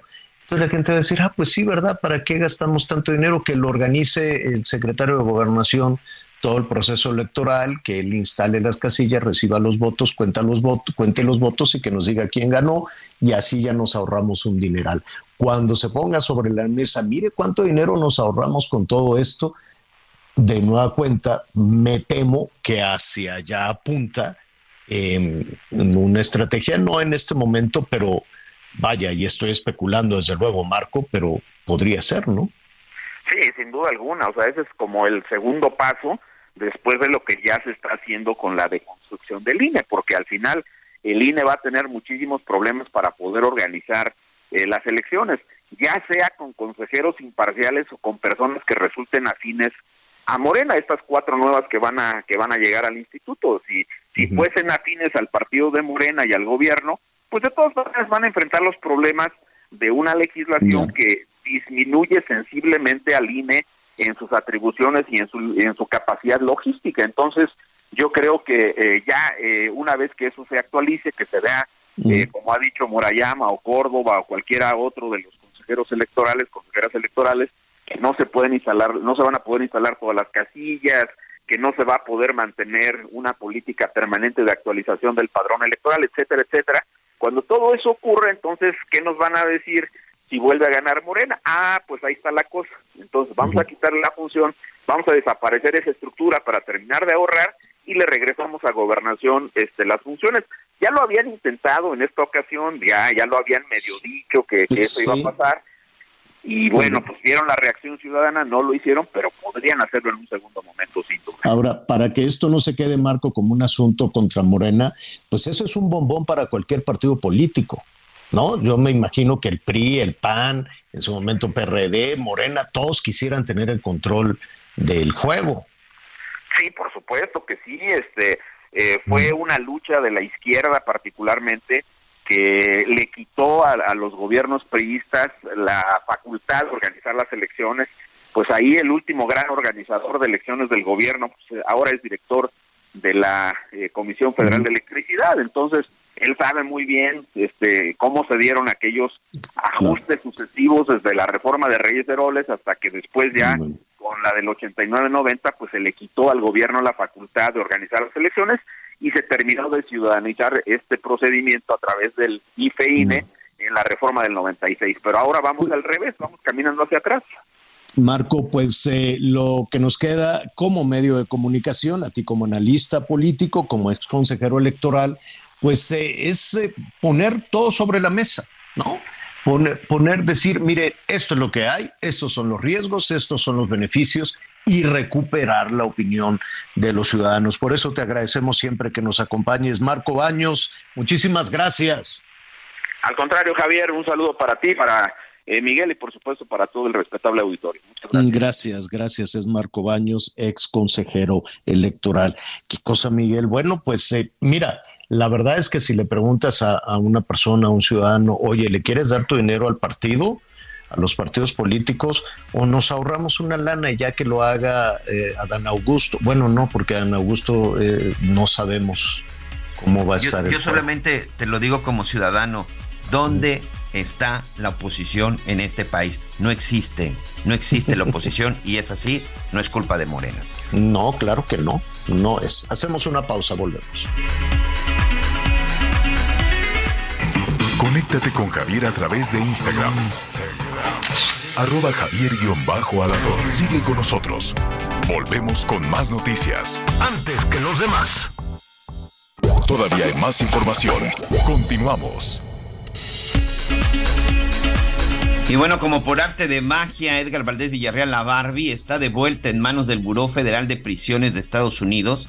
Esto luego de haber estado un par de meses fuera de la custodia del buró mientras se preparaba el juicio por en contra del exsecretario de Seguridad Pública, Genaro García Luna. Muchos apostaban que iba a ser el testigo estrella y al final no declaró. Y insisto, y como por arte de magia, después de que ha concluido todas las declaraciones, pues de nueva cuenta aparece el nombre de Edgar, Edgar Valdés Villarreal como uno más de los prisioneros en una cárcel federal de la Unión Americana. Con esto vamos a un recorrido por el interior de la República. Este jueves fue abatido una persona que se robó una patrulla de la Policía Municipal de San Luis Río Colorado en Sonora, quien trató de huir luego de participar en un pleito campal en la vía pública. Este accionó el arma de cargo contra los oficiales que lo perseguían y estos respondieron al fuego. El pleito se registró sobre la avenida Jalisco y calle 12 en la colonia Sonora. Ahí llegaron elementos municipales que fueron agredidos por las personas que participaban en la riña. Ahí fue cuando el hombre se robó la unidad y fue perseguido hasta que participó en un accidente de tránsito apenas unas cuadras adelante. Él se bajó de la unidad mientras disparaba a los uniformados un arma larga que era la de cargo de los policías quienes respondieron al ataque abatiendo a la persona en el lugar. Por estos hechos se dio aviso a la Fiscalía de Sonora, quienes recabaron las pruebas y abrieron una carpeta de investigación. Informó desde Sonora Gerardo Moreno. Son al menos 31 cuerpos los que hasta ahora se han extraído de la segunda fosa que se ha localizado en Jalisco en este 2023. Esta fosa, en la que aún se trabaja a fin de revisar si aún hay restos en su interior, se encuentra en Los Ocotes en San Isidro Mazatepec del municipio de Tlajomulco de Zúñiga. Los restos humanos que ya se extrajeron y que las autoridades estiman corresponden a 31 cuerpos estaban en 85 bolsas plásticas según informaron autoridades de fiscalía y estas se tienen ya preidentificadas entre 15 y 16 personas, aunque todavía el personal del Instituto Jalisciense de Ciencias Forenses realiza los exámenes correspondientes para corroborar la identidad y también hacer la respectiva entrega a sus familiares. La primera fosa que se localizó en este 2023 también fue en el Bosque de la Primavera, en el ejido de San Agustín, donde se iniciaron los trabajos el pasado 26 de enero y contenía nueve cuerpos. Desde Guadalajara, Mayeli Mariscal, Heraldo Radio. Descubre el soporte ideal para un sueño saludable toda la noche. Te mereces un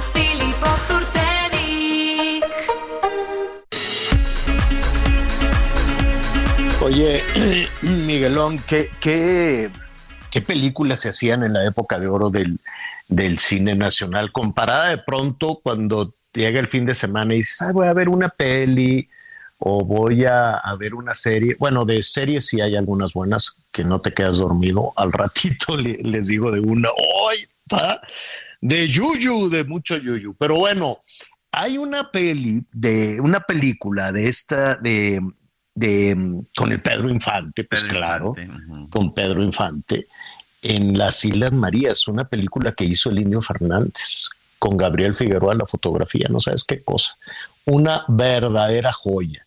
Y entonces era de ese México cuando a la gente pues decía, no, yo no voy a cometer ningún delito. Y el que cometió un delito decía, pues se la pensaba, porque si te metían a la cárcel y si te hacían juicios y todo. Eso era otro México, desde luego. Ahora que estamos hablando de normalizar la violencia de normalizar tanta cosa terrible y espantosa. Entonces, pues ahí quedaba el retrato. Yo no sé si así era en las Islas Marías, no tan brutal, pero el, Pedrito, cómo sufría. Y por un amor él era inocente y se echó la culpa para que no llevaran a la muchacha, la viuda, la viuda a la cárcel, la viuda, de muy buen ver la viuda, desde luego la viuda militar, sino como que porque Pedrito se iba a echar la culpa. Entonces, pues hay tantas películas, está El Apando también, ¿te acuerdas? El Apando era un escandalazo, era un escandalazo. Pero a la gente le da terror y decía, pórtate mal y mira dónde te van a llevar. Ahora toda esa apología un poquito, ¿no? Ya es, es, es un asunto distinto, no me voy a meter en esos temas, pero échele un ojito a dos cosas. Uno, a esta película, yo sí la volvería a ver, la verdad, porque es una película muy, muy buena con Pedrito que cómo sufría ahí en las minas de sal, una cosa Exacto, lo decir en las salineras. Exacto. En las salineras, sí, sí, sí. Y entonces las Islas Marías y los llevaban a todos ahí en, en, una cuerda, en una cosa tremenda. Hoy las Islas Marías son otra cosa. En una de esas, organízate tu, tu, tu viaje. ¿Qué es otra cosa? ¿Qué tanto ha cambiado aquella percepción que se tenía por generaciones y generaciones? Porque esa película debe ser por ahí de los años 40, 50, no, no, no, no me queda muy claro. ¿Qué hay hoy en este tema de las Islas Marías? Bueno, qué gusto me da saludar a Mónica Garza. Mi queridísima Moni, ¿qué andabas haciendo en las Islas Marías, niña? Pues escudriñando en la historia y en parte de la historia que acabas de empezar a platicar. Te saludo con muchísimo gusto, mi querido Javier, y a mi queridísimo también Miguel Aquino, que ya lo oí que se encuentra ahí contigo en cabina. ¿Cómo están? Bien, muy bien y muy atentos a tu reportaje. Oye, antes pues de que empiecen a platicar, nada más quiero recordar algo, ¿eh? Islas Marías, antes de convertirse en lo que es hoy, era el mejor penal calificado de México. Era la mejor cárcel de México calificada, a diferencia de los que hay. Moni, me da gusto saludarte. Muchísimas gracias. Sí, sin duda sí, muchos piensan. Eh, de hecho, fue todo un debate en el 2019 cuando el presidente decretó cerrar las Islas Marías eh, entre los expertos en sistema penitenciario decían que se estaba perdiendo, y de hecho es parte de lo que presentamos en el reportaje, pues características eh, de reinserción que no existen en ningún otro penal en México.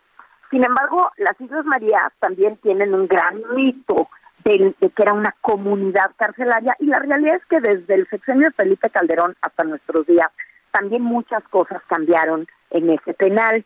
O sea, lo vemos un poco como mítico, pero no olvidemos que también ahí se construyó un penal de alta seguridad, a donde también para el, eh, para el reportaje que vamos a prever el programa, porque más bien está dentro de mi nuevo espacio, charlas con Mónica Garza en ADN 40, visitamos el penal de alta seguridad que se abrió durante el sexenio de Felipe Calderón y que por violaciones a los derechos humanos se cierra durante el sexenio de Enrique Peña Nieto.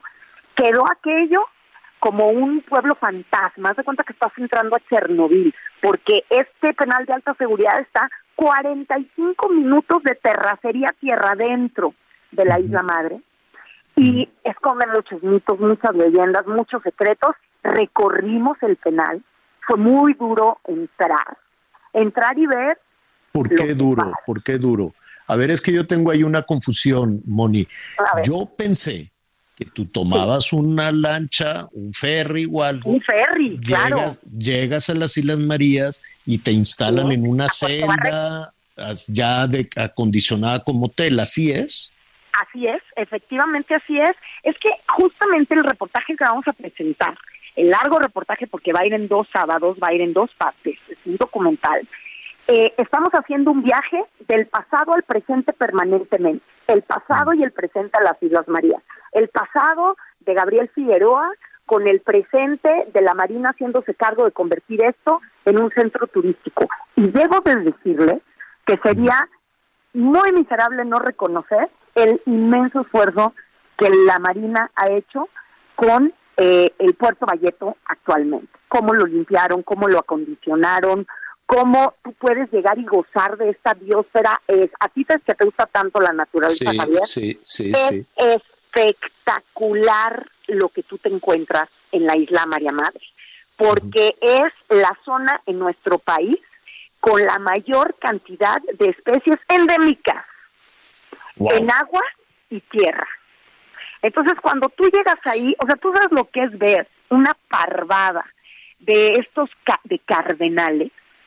O sea, yo es algo que nunca en mi vida me imaginé ver y lo vi en las Islas Marías. Eh, de- eh, además, en el mar, por ejemplo, pues te dicen, no, no, no, no se podía nadar porque está rodeada de tiburones tipo Alcatraz. Sí, efectivamente, nada más que de esos, creo que son dos especies endémicas, y tienes el tiburón martillo, y tienes el tiburón, o sea, tienes varios tiburones que si lo quieres ver del lado positivo, pues también vas a ir a conocer tres especies muy particulares de tiburón que normalmente solo se acercan a esas playas.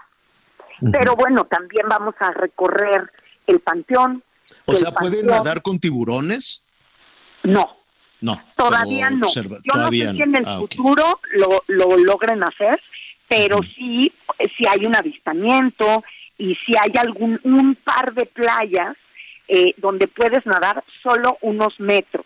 Donde Uy. se filmó la donde se filmó la película de El Indio Fernández de Pedro Infante.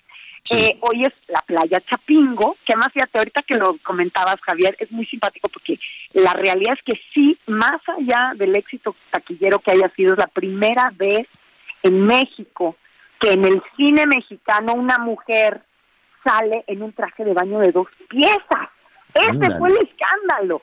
O sea, va, cuando ves esta imagen de la mujer, este, donde Pedro Infante va bajando de, de las rocas y se encuentra con esta mujer hermosísima, el escándalo fue que ella no traía traje completo, traía un traje de dos piezas y es la primera vez que sucede en el cine y lo filma el Indio Fernández, lo la fotografía, no, pues este, que es una- Gabriel Figueroa, ¿no? Una película esa- increíble.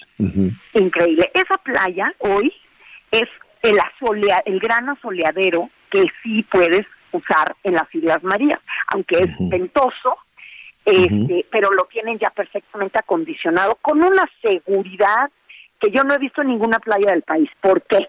Porque si te metiste al mar y medio o te jaló el porque es, es mar abierto, o te jaló el mar o te agarró un tiburón, tienes eh, habilitados unos eh, rescatistas especializados que están ahí con camilla y con todo. Hay un helicóptero por si una emergencia necesitas urgentemente que te lleven a tierra firme. Acuérdate que sale el ferry Claro, de claro. Mazatlán o de o del eh, muelle de San Blas.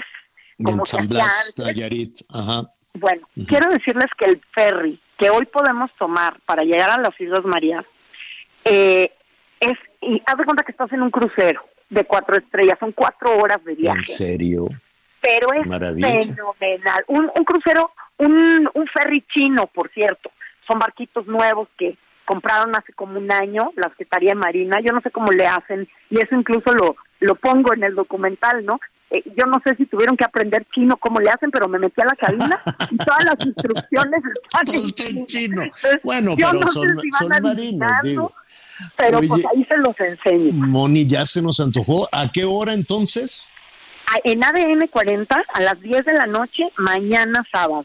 Perfecto. Te van a divertir muchísimo porque te cuento la historia de las Islas Marías desde 1905 cuando se abre como penal en el Porfiriato hasta el día de hoy que se abre como un centro turístico. Y insisto, el recorrido que hacemos por el panteón, porque no recorremos nomás el panteón, las Claro. tumbas tienen su historia, hay Claro. Está el primer feminicidio en Islas Qué cosa. eh, las muertes a machetazos, Miguel aquí no lo sabe muy bien, como les daban nada más un machete para trabajar, se agarraban a machetazos y así es como se mataban. No, no, qué horror, qué horror. Oye, eh, bueno, 10 de la noche, mañana sábado. Y Moni, este, visítanos más seguido, ¿eh? Visítanos más seguido, por favor. Invítenme. Ya. Invítenme, y vamos a hablar, vamos a hablar de tu podcast también con Francisco, que le está yendo fantástico, maravilloso. ya estamos en, los primeros lugares de podcast. Yo sé, yo sé. Felicidades, felicidades. Hablamos de eso la próxima semana, ¿qué te parece? Ah, te, visito con Francisco Rivas, el director del Observatorio Nacional Ciudadano. Padrísimo, bienvenido siempre. Muchísimo y los espero mañana a las 10 de la noche. fin de semana, ahí estaremos. Ahí estaremos. Gracias. gracias. Gracias, un abrazo fuerte a los dos. Oigan rápidamente porque fíjese que ya estamos en la temporada de carnavales este fin de semana. Saludos Veracruz, Mazatlán, Campeche, allá en Cancún también, no se dicen que tienen carnaval, pero pues vamos viendo. Sí, ya este, las calles están cerradas, no sabes, es una locura.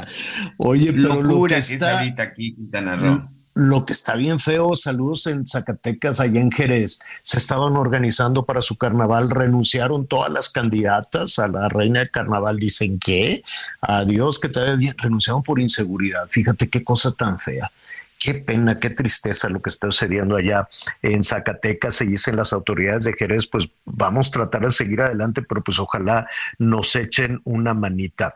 Enrique Ortiz García, escritor, historiador, investigador de, nuestra, de nuestras tradiciones. Qué gusto, como siempre, saludarte, Enrique. ¿Cómo estás? Hola, Javier. Muy bien, aquí caminando, recorriendo las calles del centro histórico. Oye, pues, pues te, vamos a, interrumpir un segundito en ese bellísimo centro histórico y dinos, ¿en qué momento empezamos con los carnavales en México?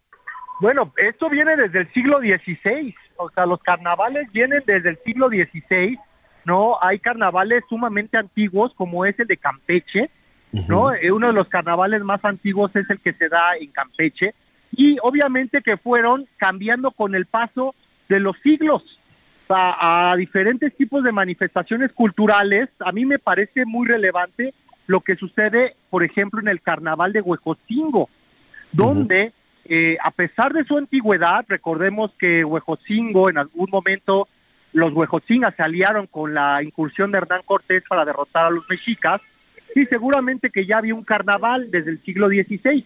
Pero lo más interesante es que en la actualidad el carnaval está asociado y trata de recrear pues esta famosa batalla del 5 de mayo de 1862, donde pues una parte de la población se viste de suavo, de granaderos, de turcos, y la otra parte pues se viste de zacapuaxla, y se viste de indígenas, ¿no? Que están combatiendo contra el invasor francés. Una de las figuras importantes es obviamente Ignacio Zaragoza. Ahora, no hay nada escrito en esa escenificación de la batalla y cuando digo no hay nada escrito, pues en una pueden ganar los acapuatzlas, en otra pueden ganar los franceses. No, no va muy apegado a la historia, ¿no? No, pero generalmente quienes, pero generalmente quienes tienen que ganar, obviamente, pues son los mexicanos, ¿verdad? Claro, pero no siempre, no siempre sucede. Eh, pero bueno, ya es como, como una anécdota. ¿Cuál es para ti, si en este momento te digo, Enrique, vámonos a un carnaval, ¿a cuál te irías de todo el país? El de Veracruz es uno también de los más bellos, desde mi punto de vista, ¿no? El de Veracruz me gusta mucho, también el carnaval de Mazatlán es sumamente interesante, ¿no? Con lo que es la reina del carnaval, eh, el rey de la alegría, eh, también me gusta Fíjate que en Mazatlán, en Mazatlán estuvimos platicando con los organizadores recientemente. Ellos sí hacen una combinación de actividades culturales muy formales, muy bien puestas, y la parte de la celebración popular. Claro, claro. Y algo, sabes, también algo muy interesante, Javier, es el tema de la etimología de carnaval, ¿verdad? ¿De dónde viene esta palabra? Posiblemente viene de carnem levare, que significa abandonar la carne. Sin embargo, también existe una probabilidad de que venga de una palabra que es carrus navalis, que era en el mm. pasado, eh, eh, durante el apogeo de Roma, era una procesión en la cual las personas usaban máscaras y en la cual se daba la botadura de una embarcación vinculada con el culto a Isis. Imaginemos esto. Esto se realizaba para aperturar, digamos, la temporada de navegación, ya que los mares se habían tranquilizado. Entonces, muy probablemente viene carnaval de Carrus Navalis y de una tradición pagana de la antigua Roma, vinculada obviamente con el culto de Isis del antiguo Egipto. Oye, dime, dime algo regresando a nuestro país, una tradición desde el siglo XVI y, por qué si todo el epicentro de, lo que sucedía incluso en la Nueva España era, era la Ciudad de México, no hay un carnaval, debe en algunos barrios, en algunas alcaldías, me queda claro, hay carnaval, pero no con la potencia que hay en otras partes del país. Seguramente que lo hubo y seguramente que fue uno de los más importantes del virreinato, ¿no? Con el paso del tiempo, con toda esta modernización, con esta gran cantidad de densidad poblacional, ¿no? Con la densidad poblacional que guarda lo que es la Ciudad de México, desde mi punto de vista, pues esto se fue perdiendo. Sin embargo, es relevante comentar que en algunas alcaldías todavía realizan este tipo de tradiciones o al menos reminiscencias de esta actividad, ¿no? Por ejemplo, en Azcapotzalco, por ejemplo, en lo que es Tláhuac, en varios rincones que todavía, digamos, están un poco alejados de toda esta urbanización y de esta de este desarrollo desmedido, ¿no? De la Ciudad de México en temas urbanos. Bueno, hay que, hay que señalar que si bien la Ciudad de México no tiene un carnaval, hay algún tipo de, de, celebraciones en algunos eh, barrios y demás. Eh, ¿Cuál es la fiesta de la Ciudad de México? ¿En qué sentido? La pues fiesta puede ser la fiesta religiosa, puede ser las peregrinaciones, pero una fiesta de la Ciudad de México como tiene el Carnaval de Veracruz o el de Mazatlán o el de Campeche o el de Mérida, no no se percibe, no la no la veo, no, ha, tenido, tiene muchas celebraciones, pero no una No, pues sabes, creo Javier que la más relevante que, que podemos observar y eh, de la que podemos ser parte en la Ciudad de México es la de Día de Muertos no, realmente. O los desfiles militares. El Día de Muertos, obviamente los desfiles, por ejemplo, del 16 de septiembre, ¿no? También de, lo que tiene que ver con el 20 de noviembre. También yo incluiría, por ejemplo, todas las eh, fiestas guadalupanas, ¿no? Del 12 de diciembre y todos los días anteriores. Eso también, bueno, es algo propio y algo que se origina directamente en lo que es eh, la Ciudad de México, ¿no? Pues la Virgen de Guadalupe Sí. sí, perdón. Siendo la Virgen de Guadalupe la, protectora de la ciudad, ¿verdad? Así es. Bueno, pues ya estamos listos para los carnavales, ya arrancan, nos merecemos una, una celebración, ¿no? Hay que salir, hay que retomar, hay que divertirse, hay que entrar en contacto con la gente y qué mejor que hacerlo en la temporada de carnavales. Eh, Enrique. El, momento el momento de la carne, disfrutar de la carne, disfrutar de la vida antes de que llegue eh, un momento, pues la cuaresma, y llegue el miércoles de ceniza y todo esto que conlleva. Qué barbaridad, vamos eh, aceleradísimos. Apenas estábamos este, recuperándonos de, de los tamales y ya estamos hablando de la cuaresma. de los Reyes Magos. Enrique, te mandamos un abrazo, sigue disfrutando de la Ciudad de México. Invítanos eh, desde luego a tus redes sociales y también va a ser muy interesante cuando organices este tipo de eventos que son tan generosos, tan ricos, tan importantes eh, en la descripción y el reconocimiento de la Ciudad de México, ¿cómo le podemos hacer? Sí, me pueden encontrar en Twitter, Instagram y TikTok como arroba Cuauhtémoc con H-1521 y ahí constantemente subo la información sobre eh, estas visitas guiadas sobre estas visitas guiadas. Y ahí pueden encontrar, por ejemplo, eh, eh, eh, dos domingos de este mes vamos a visitar la sala del preclásico y Teotihuacán en el Museo Nacional de Antropología para después visitar el barrio de la Merced. Qué maravilla, nos vamos a anotar. Enrique, un abrazo y buen fin de semana. Te agradezco, Javier, un abrazo y ya, llegó el fin de semana, bendito Dios. Bueno, muy bien, ya llegó el fin de semana, es cierto. Mira, pues habíamos iniciado con qué, qué con, en qué estábamos, en las quesadillas, en el, en la comidita. ¿Qué te van a dar hoy? ¿Qué tienes planeado, Miguelón, para el fin de semana? Te, voy a confesar, mm. es la primera vez ya tres años aquí en el estado de Quintana Roo. Es mi primer fin de semana de carnaval, Javier me voy a salir a ver, a ver qué botaneo en, estos, en estas fiestas de carnavales. Hoy le dije a mi esposa, hoy no hacemos de comer, hoy vamos a ver porque en verdad acá ya está la fiesta. Nada más imagínate de qué tamaño está la fiesta. A ver. Que el 20 y 21, lunes 20 y martes 21, no habrá clases en el estado de Quintana Roo para la educación básica para que los chavos aprovechen y sobre todo que se lleve a cabo el carnaval. Hoy el centro de Quintana, del centro de Cancún ya está cerrado. Playa del Carmen, en Cozumel, en Tulum, Isla Mujeres, Chetumal, en todos esos lugares, desde empezaron, algunos empezaron el 14, el 15, hoy empieza la mayoría, pero de aquí hasta el 23, Javier, carnavales, fiesta, conciertos, y eso sí, espero que todo sea de una manera muy sana, pero pues es mi primer, mi primer año de carnavales por acá, señor, pues vamos a oh, aprovechar. O sea que lunes y martes vas a andar de fiesta en, las comparsas o... Voy a andar ahí en unas comparsas. No, no, pero aquí voy a estar listo con la información y ya te platicaré cómo nos fue el fin de semana. Hoy, por ejemplo, va a estar Napoleón aquí en Cancún y también está haciendo todo un este es todo un evento, ¿eh? ¿Cuál cantaba Napoleón? La Ella se llamaba Marta, vive, muchas. bueno, Miguelón, gracias, diviértete mucho. Nos escuchamos después. Anita Lomelía estará con nosotros ya la próxima semana. Yo soy Javier Alatorre, ya lo sabe, diez y media en Hechos Azteca 1. Ahí lo espero. Siga con nosotros. Gracias por acompañarnos en Las Noticias con Javier Alatorre. Ahora sí ya estás muy bien informado.